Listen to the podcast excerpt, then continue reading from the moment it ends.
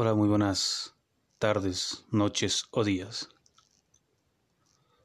Este es un podcast que va únicamente enfocado al supremo arte del pensamiento y la razón. Es por eso mismo que la identidad del hombre se basa en la percepción individual de las formas que conviven en su entorno natural. Por lo tanto, elevar la razón y el pensamiento a las máximas capacidades del ser humano evoca el espíritu superior de la razón que dominará incluso sobre los dioses. Y es que el pensamiento, la razón y la inteligencia son una cualidad propia del ser humano, pero que a su mismo tiempo a veces carecemos tanto de ella.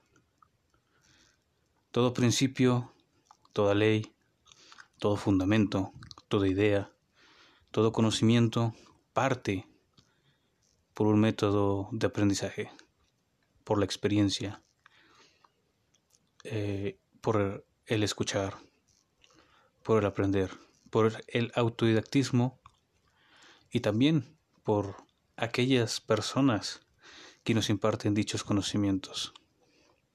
La filosofía no sirve absolutamente para nada, a excepción, claro, de que todo necesita de un pensamiento reflexivo para poder ser entendido en base a la razón y la conciencia. Los invito a que se ven inmersos en este gran mundo de la sabiduría. Poco a poco iremos transformando esas creencias personales en una síntesis en mayor o menor grado de lo que es el conocimiento. Pero más allá de saber qué es el conocimiento, ponerlo a la práctica, porque la filosofía es práctica. Más allá del preguntarse del cuál es el motivo de la existencia, o el para qué es la existencia, la práctica de la virtud con la filosofía nos permitirá superar nuestros propios límites.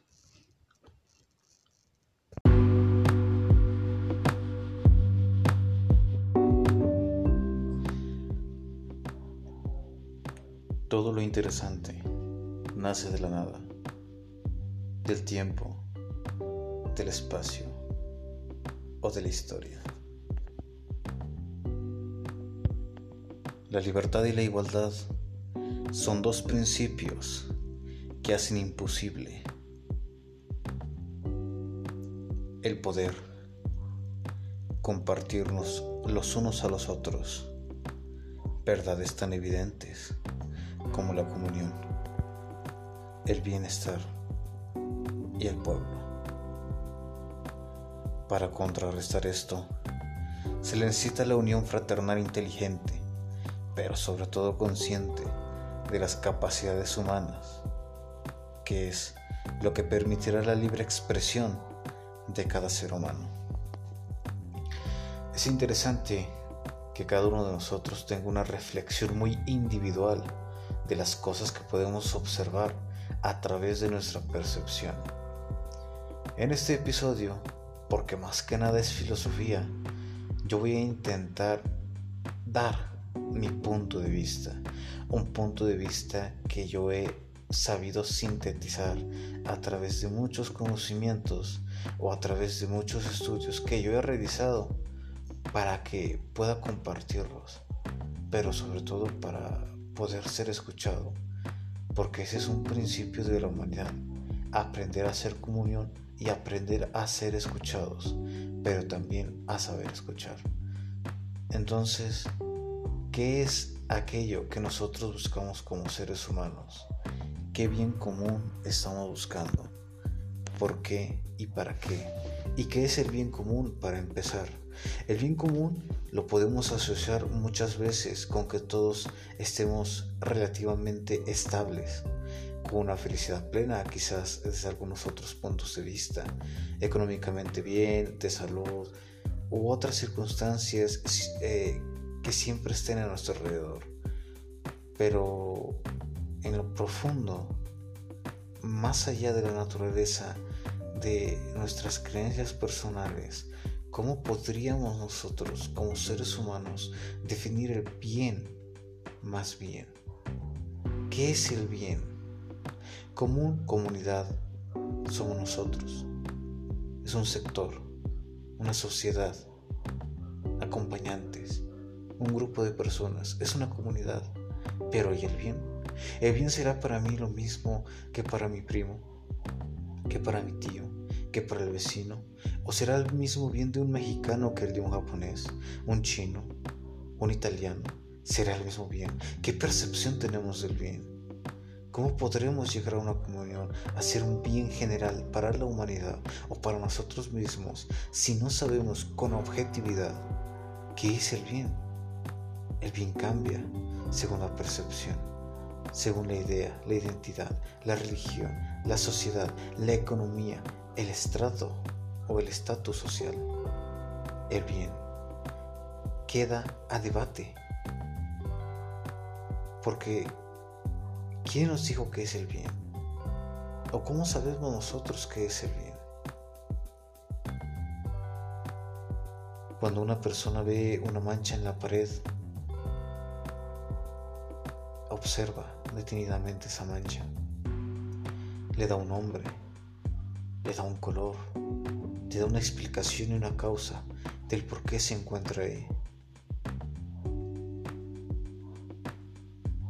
Asimila su existencia con otras existencias, pero toda esa asimilación, toda esa síntesis racional e intelectual proviene de un punto anterior, que es el aprendizaje. El aprendizaje que parte de los inicios de su conocimiento, el ser infantil, el aprender lentamente mediante etapas y fases, diferentes cúmulos de información que le permiten racionalizar e interpretar de manera consciente la información y poder dar mediante este instrumento intelectual llamado cerebro u órgano una definición clara del porqué y la causa de esa mancha. Pero, ¿y el bien?